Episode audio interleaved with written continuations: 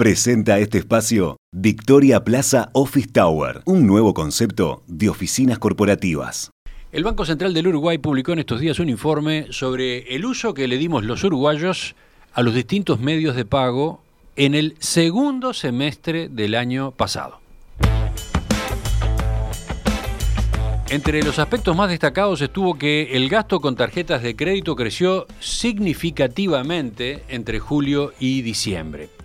Otro, se realizaron más de 110 millones de transferencias bancarias en el acumulado de todo el año 2021.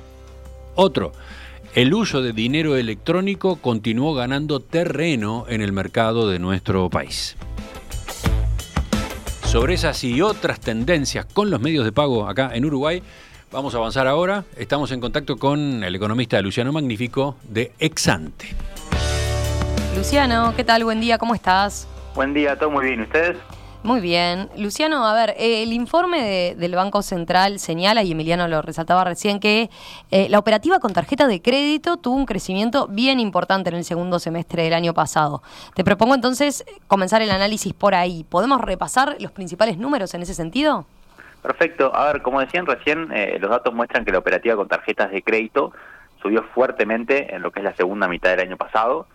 Eh, siempre considerando términos reales, eh, en lo que es julio y diciembre, el monto operado con tarjetas de crédito creció casi 20% respecto al primer semestre de 2021 y a su vez llegó a que se superaran los niveles de gasto que había previo a la pandemia. Eso es lo primero. A su vez, por otro lado, las estadísticas nos permiten distinguir entre lo que son las tarjetas de crédito emitidas por los bancos y lo que son las tarjetas de crédito emitidas por las empresas financieras no bancarias. Entonces, en ese sentido, este crecimiento tan fuerte que vimos del gasto con tarjetas de crédito en el último semestre estuvo muy apuntalado por el aumento que se observó en el uso de esas tarjetas de crédito bancarias. De hecho, el gasto con estas tarjetas subió 22% en el segundo semestre, frente a un aumento de solo 7% en el caso de esas tarjetas no bancarias de alguna forma. Eh, Luciano, además del aumento del gasto con, tarjetas de crédito, eh, ¿qué ocurrió con la operativa de los otros medios de pago electrónicos? ¿Qué pasó, por ejemplo, con el uso de las tarjetas de débito o el dinero electrónico? ¿También crecieron? Sí, también se observó un crecimiento importante en, el monto operado con débito y con dinero electrónico. En lo que es el segundo semestre, el crecimiento en el gasto con, estos instrumentos fue del orden de 10% en cada caso, aunque obviamente menor que, que el observado en las tarjetas de crédito. Sin embargo, cuando uno mira frente a los niveles prepandemia, ya sea en cantidad de transacciones o en, la plata, digamos, involucrada, estos instrumentos, el débito y el dinero electrónico, son justamente lo que acumulan el mayor incremento. Conjuntamente, para ubicar la audiencia, entre lo que son tarjetas de crédito, débito y dinero electrónico, el gasto en compras subió 16% en términos reales frente al segundo semestre de 2019, que es de una manera la referencia prepandemia, pero el desempeño fue bastante dispar según instrumento. El crédito estuvo 5% por arriba de esos niveles prepandemia, el débito 22% por arriba y, el, y el dinero electrónico más de 40% por encima. Entonces, claramente, los que mostraron un mayor crecimiento frente a, a los niveles pre-COVID fueron el débito y el dinero electrónico, como decía. En el caso concreto del dinero electrónico, en otras oportunidades en el programa vinimos discutiendo que viene creciendo mucho y viene ganando terreno. Eh, para ubicar a la audiencia, cuando hablamos de dinero electrónico, básicamente estamos incluyendo la operativa de las tarjetas prepagas, por ejemplo, las que conocemos quizás más, la Prex o Mi Dinero, donde uno puede cargar dinero o puede recibir el sueldo y, también se computa de una forma el dinero de alimentación. De todos modos, y más allá de, de estos crecimientos bien fuertes que estamos hablando, no podemos perder de vista que todavía siguen siendo montos que son pequeños en comparación con los otros instrumentos. Eh, en términos agregados, las compras con dinero electrónico sumaron el año pasado algo menos de mil millones de dólares, mientras que el gasto con tarjetas de crédito y débito totalizó casi 13 mil millones de dólares, es decir, 13 veces más. ¿Y qué ocurrió con las transferencias bancarias, Luciano? Eh, ¿Continuaron creciendo tan fuerte como en la primera mitad del año, del año pasado?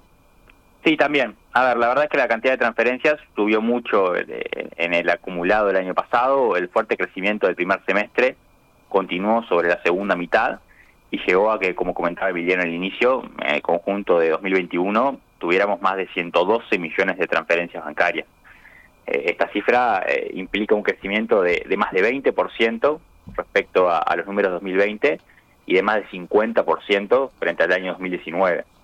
Cuando lo medimos en monto y también lo expresamos en términos reales, tenemos aumentos de más de 10% respecto al año anterior y de 5% frente a, 2019.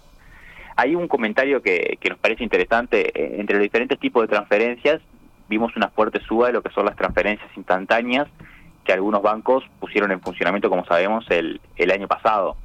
Eh, entre julio y diciembre, de hecho, se realizaron algo más de 240.000 operaciones de este tipo, frente a las poco más de 30.000 que se habían observado en el primer semestre. La verdad que esto era algo que, se esperaba que ocurriera en la medida en que estas operaciones fueran permitidas por más instituciones y también que fueran obviamente más, más conocidas por, la, por, por los usuarios, por la población en general. De todos modos, y como aclaramos en otros casos, este tipo de transferencias aún tienen un peso más bien eh, acotado en, el total. Por otro lado, los datos de transferencias que publicó el, Banco Central se publican también con apertura por tipo de emisor, lo que nos deja separar lo que son movimientos de personas de lo que son movimientos de, empresas. A ver, ¿y allí qué muestra esa apertura? ¿Siguieron creciendo los giros hechos por eh, personas físicas? Exacto. Acá vale aclarar que, que, la apertura que comentaba la tenemos solo para las transferencias intrabancarias, es decir, entre cuentas del mismo banco, que de todas formas representan alrededor de un 70-80% del total de las transferencias. Entonces, dentro de estos giros, si bien suben los movimientos asociados a, las empresas, el crecimiento sigue siendo mucho más intenso en el caso de las personas físicas y se consolida un poco esta tendencia de uso que, está muy comentada de, las transferencias bancarias entre personas. De hecho, si miramos en, en el total de cantidades, los giros de personas representaban casi un 30% del total a fines de 2017, crecieron al 50% a fines de 2019 y ahora en, en, el, en el conjunto del año pasado llegaron al 55% del total. En este contexto, también la otra contracara, y que se está viendo y que era esperable, es que cuando aumenta el uso, los montos promedios esas transferencias también tienden a caer y de hecho cayeron mucho la media fue de algo más de 13 mil pesos por giro, que es una caída de más de 20% en términos reales frente a los niveles de 2019 prepandemia. Dejando un poco de lado, Luciano, lo que son eh, los medios de pago, también se conocieron cifras referentes a los canales que usamos los uruguayos para pagar. ¿Podemos repasar esas cifras? Sí, claro. A ver, eh, el informe detalla la operativa que se canaliza a través de pagos web. Ajá. Esto refiere a por las dudas, para ubicar a la audiencia, a todos los pagos que, se realizan ingresando directamente al sitio web del banco o del comercio o del proveedor de servicio de pago. Y también, por otro lado, tenemos datos de la operativa con pagos móviles directamente. Entonces, si vamos primero a los pagos web, en 2021 hubo casi 43 millones de operaciones por algo menos de 15 mil millones de dólares. Entonces, estas cifras marcan un aumento de aproximadamente 30% en cantidad y 17% el monto respecto a los datos del año previo. En relación a los pagos móviles, el informe reportó, reportó una, perdón, una operativa de 8 millones de transacciones, lo que representa el equivalente a poco menos de 700 millones de dólares. Entonces es un crecimiento bien importante de los pagos móviles, en relación a un año atrás es un aumento de aproximadamente 30% en la cantidad de operaciones y también 30% el monto aunque de todos modos estamos hablando todavía de, un peso marginal en el total del sistema, pero no deja de ser cierto que de continuar con estos crecimientos interanuales, en algún momento va a llevar a, cobrar una relevancia importante en el sistema. Luciano, ya para ir cerrando, eh, a ver, y valga la redundancia, pero ¿cómo cierran estos números que, discutimos con y que de los que estamos conversando con lo que es el desempeño que está teniendo la economía uruguaya y el consumo eh, en particular, ¿no? Sí, a ver, en términos generales, si, si hacemos un, repaso corto, la pandemia tuvo un impacto menor sobre los medios de pago electrónicos respecto a lo que sucedió con el consumo en general. La explicación atrás de eso, eh, obviamente, es, el cambio de hábitos que se afianzó durante el COVID hacia un mayor uso de estos medios de pago electrónicos en detrimento del uso del propio efectivo. Entonces, a la misma línea, estos medios de pago electrónicos también exhibieron una recuperación más rápida a lo largo del año pasado. De hecho, como dijimos antes, y si bien no hay datos mensuales, las cifras del segundo semestre ya marcan que estamos a niveles superiores a los pre-COVID. En contraposición, los datos de cuentas nacionales que se conocieron la semana pasada y, que comentaron con, eh, con Florencia, mostraron que el consumo tuvo una recuperación importante, cierto, a la segunda mitad del año, pero también es cierto que, permanece rezagado.